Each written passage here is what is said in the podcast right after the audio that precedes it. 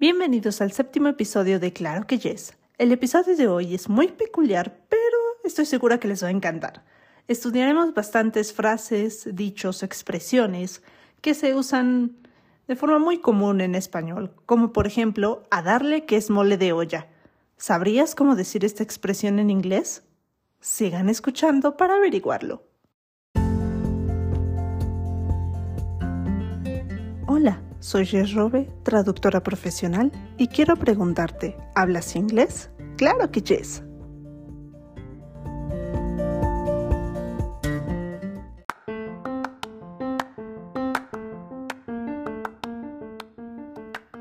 Cuando estudiaba la carrera de interpretación, algunos de mis profesores nos comentaban que de lo más difícil para traducir o interpretar en una conferencia o reunión son los dichos o expresiones del país de los oradores o participantes de la reunión.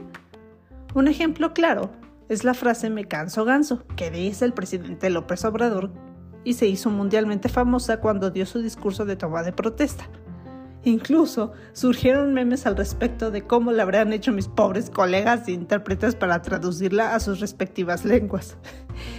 es que, por más que domines un idioma, nada te prepara para el día en que alguien te diga una frase de este tipo que es muy coloquial o muy del país de la persona que lo dice. Les pregunté al inicio si sabrían cómo decir a darle que es mole de olla en inglés.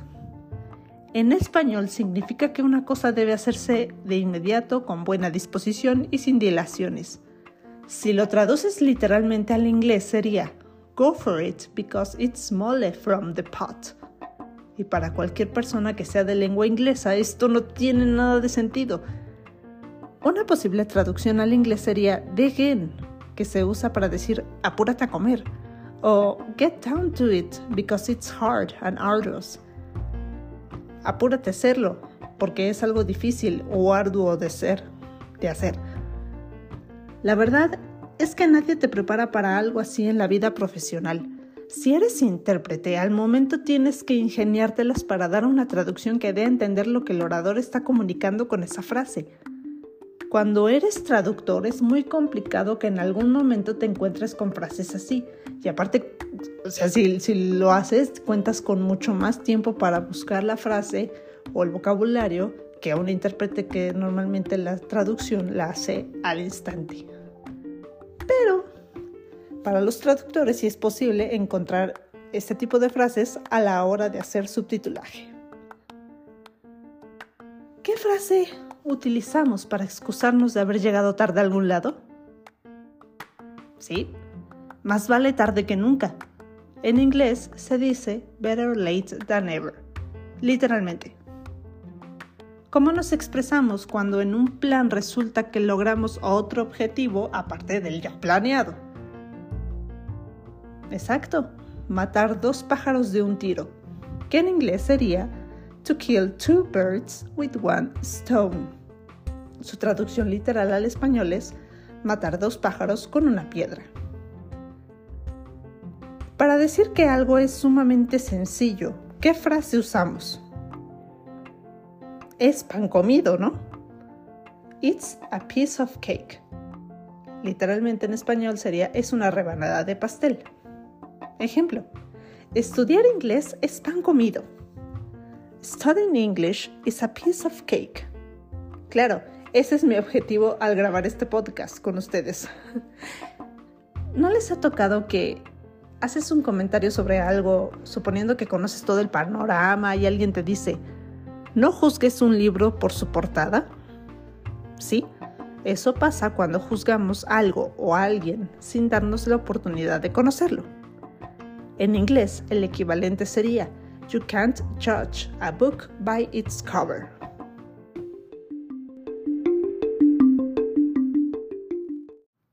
Para los que son fans de Los Simpson, recordarán un episodio donde el señor Burns dice que va a donar un millón de dólares cuando un cerdo vuele.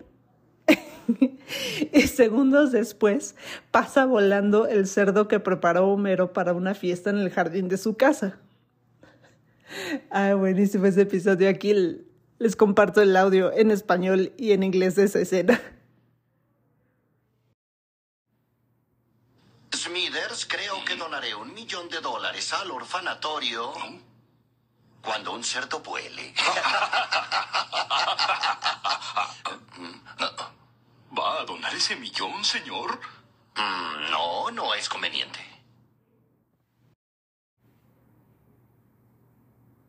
You know, Smithers, I think I'll donate a million dollars to the local orphanage.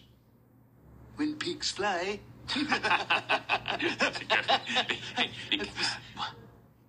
Will you be donating that million dollars now, sir? no, I'd still prefer not. Y con esta frase, when pigs fly, o cuando un cerdo vuele, el señor Burns quiere decir que en sueños, o sea, jamás va a donar un millón de dólares al orfanatorio. Esta frase se utiliza para hacer alusión de forma sarcástica o humorística a algo que nunca va a suceder, porque, pues, como todos sabemos y nos consta, los cerdos no vuelan, ¿verdad?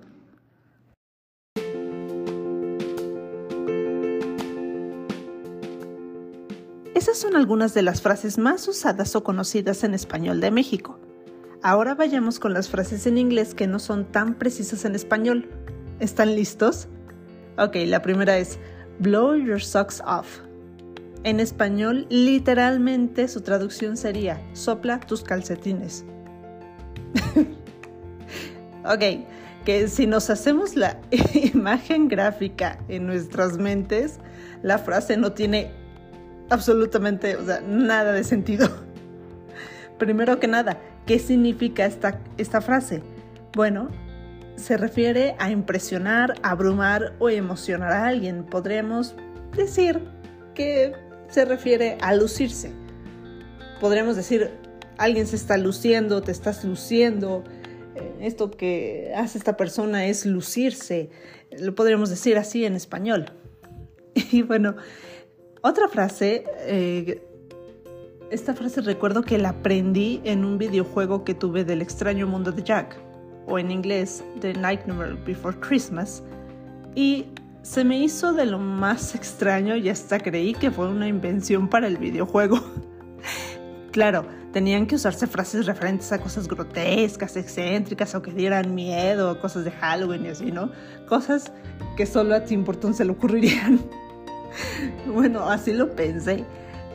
Hablo de la frase to cost an arm and a leg, que literalmente en español sería cuesta un brazo y una pierna, para decir que algo es muy caro. O sea, en español nosotros tenemos la frase esto cuesta un ojo de la cara, ¿no? Nada que ver con un brazo y una pierna, como la frase en inglés, pero costar un ojo de la cara es el equivalente a la frase to cost an arm and a leg. Seguramente en varias películas o series han escuchado la frase rómpete una pierna, que se la dicen normalmente a alguien que va a subir a un escenario, a presentar una exposición o a actuar, a bailar, etc. Que por lo menos, bueno, Aquí en México no es común decirla en el medio del espectáculo. Aquí se dice mucha mierda. Pero ok, es otra historia. Rómpete una pierna en inglés es break a leg. Literal, rómpete una pierna. Cuando hacemos algo para prevenir que otra cosa suceda, a veces nos preguntan, ¿por qué hiciste eso? Y decimos, por si las moscas o por si acaso que en inglés es just in case. Y cuando queremos decir que nos vieron la cara o que nos tomaron el pelo, ¿qué decimos? Tampoco tiene sentido, pero en inglés es to pull someone's leg, que la traducción literal sería tirar de la pierna de alguien. Y bueno, como, lo acabo de decir, pues en español natural, lo diríamos es que me tomaron el pelo, me vieron la cara, ¿no?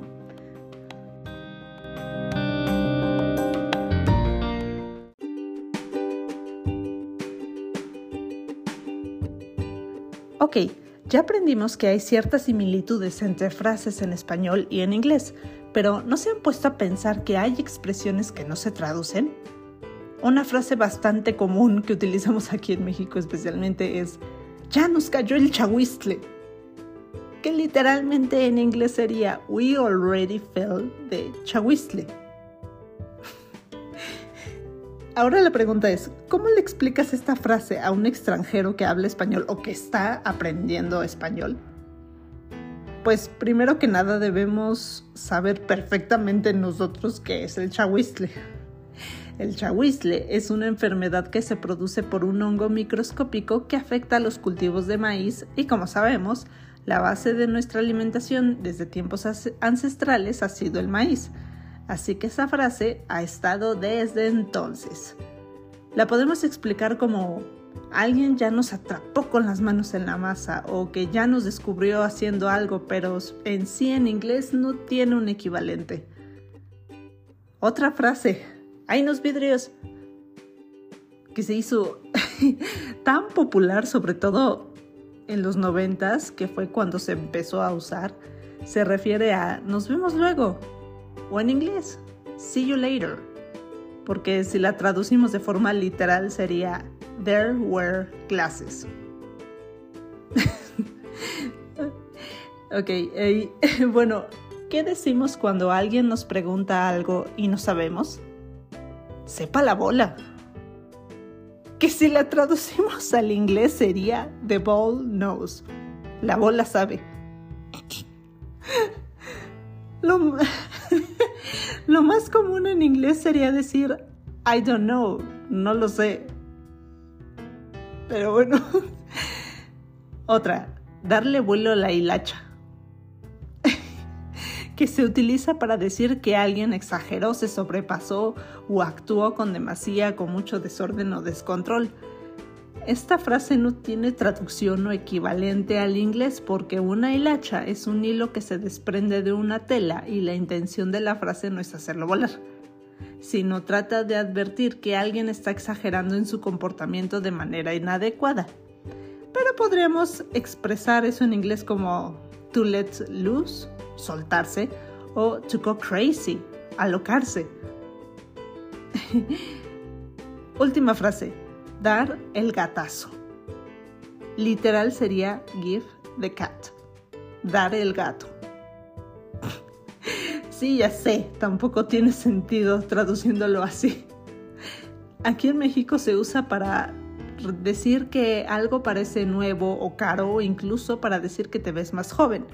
Y no, tampoco tiene equivalente al inglés. Para decir en inglés que algo es caro o de buena calidad, dices look, it looks high quality, but not actually be high quality.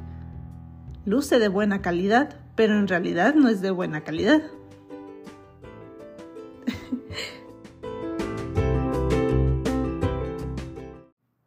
bueno chicos, este episodio fue mucho más corto que los demás, pero igual de productivo.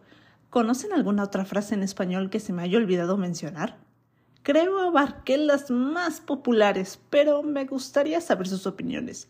Ya saben, pueden comentarme en mis redes sociales. Y antes de irme, hay un anuncio muy importante para todos los fans de nuestro querido paisano Tenocho Huerta. El 29 de enero es su cumpleaños. El señor cumple 42 primaveras y lo celebraremos en este podcast con un episodio especial, así, muy hermoso, en su honor. Así que estén preparados porque se viene chisme de nuestro paisano. Soy Jess Robe, nos escuchamos en el siguiente episodio.